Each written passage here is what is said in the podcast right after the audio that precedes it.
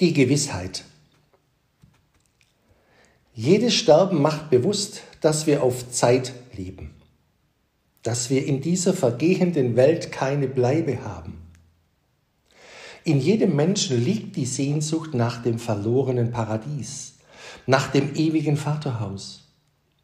Das ist ein Wissen um die verlorene Dimension der Ewigkeit. Wer diese Blickrichtung verliert, muss alles im Irdischen suchen. Keiner sollte auf erdachte, religiöse oder politische Paradiese hereinfallen. Da ist nur einer, der die Tür zum Vaterhaus im Himmel geöffnet und die Heimkehr ermöglicht hat. Jesus Christus. Niemand sonst.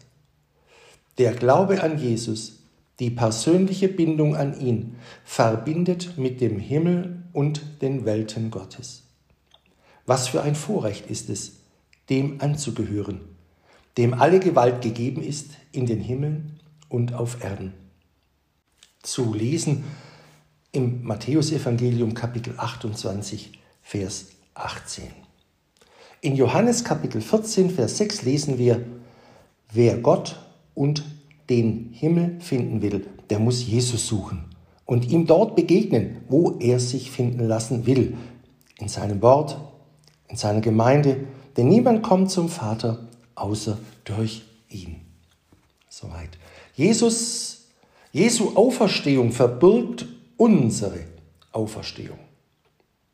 Das Ostergeschehen begründet inmitten unseres Todesverhängnisses die gewisse Hoffnung, den festen Glauben des ewigen Lebens und setzt das Erlösungswerk Jesu vom Kreuz in Geltung.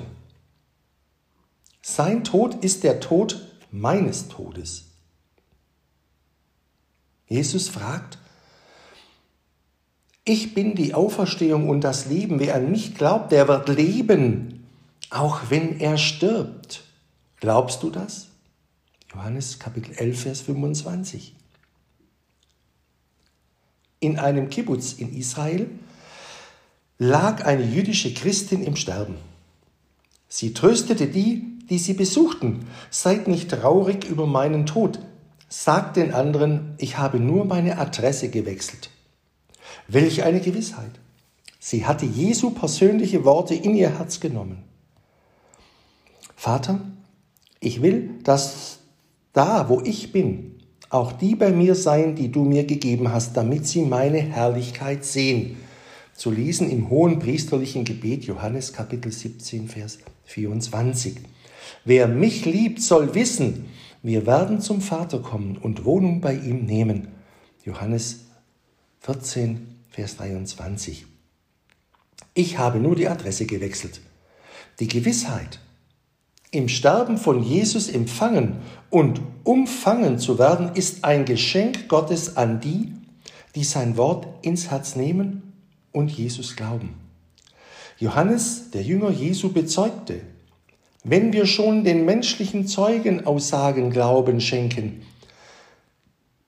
wie viel mehr müssen wir dem Zeugnis Gottes glauben, das doch größer ist. Gott hat von seinem Sohn Zeugnis abgelegt. Wer an den Sohn Gottes glaubt, der hat dieses Zeugnis in sich. Wer Gott nicht glaubt, der macht Gott zum Lügner. Wer den Sohn hat, der hat das Leben. Und zwar das ewige, unzerstörbare Leben. Das Leben, das, an der, das ewig ist. Wer den Sohn Gottes nicht hat, der hat das Leben nicht. 1. Johannes Kapitel 5, Vers 9 bis 12. Gottes Wort ist wahr, verlässlich und ewig gültig und Jesus Christus ist der Garant dafür. Ich schließe diese biblische Studie mit einem Blick auf Gottes große Welt. Er sagte, ich habe die Erde gemacht und den Menschen auf ihr geschaffen. Meine Hände haben den Himmel ausgebreitet und dem ganzen Heer geboten. Hebt eure Augen in die Höhe und seht, Wer hat dies alles geschaffen? Er führt ihr Heer vollzählig heraus und ruft sie alle mit Namen. Seine Macht und starke Kraft ist groß, dass nicht eins von ihnen fehlt. Lesen wir in Jesaja Kapitel 45, Vers 12 und Kapitel 40, Vers 26. Es gibt circa 10 Milliarden Milchstraßen.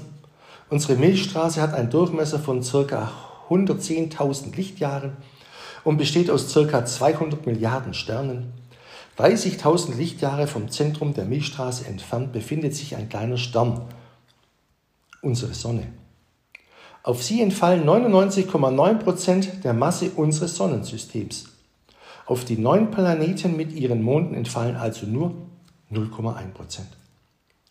Und unter diesem Planeten befindet sich unsere Erde.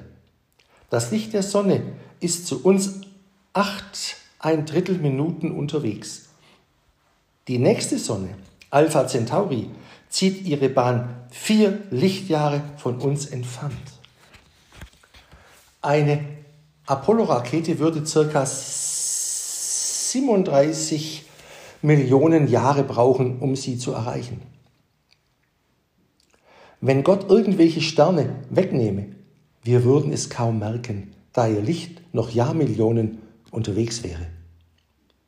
Unser Sonnensystem dreht sich um die Mittelachse der Milchstraße in einer Geschwindigkeit von 260 km/h oder 260 Kilometer in der Sekunde.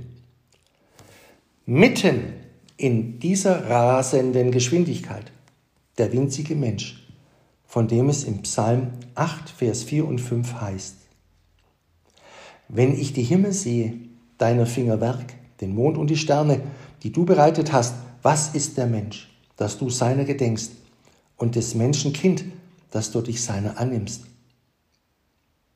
Die Größe der sichtbaren Schöpfung Gottes ist unermesslich. Die Größe der für uns sichtbaren Welten Gottes sind unauslotbar. Und doch hat der kleine Mensch in den Gedanken Gottes, in seinem Herzen einen Platz. Und Jesus Christus, dessen Hände den ersten Schöpfungstag und den letzten Tag dieser Welt umspannen, er, dem die Himmel untertan sind und der die Ewigkeit umfängt, hält auch dein Leben und Sterben in seinen Händen. Glaub's. you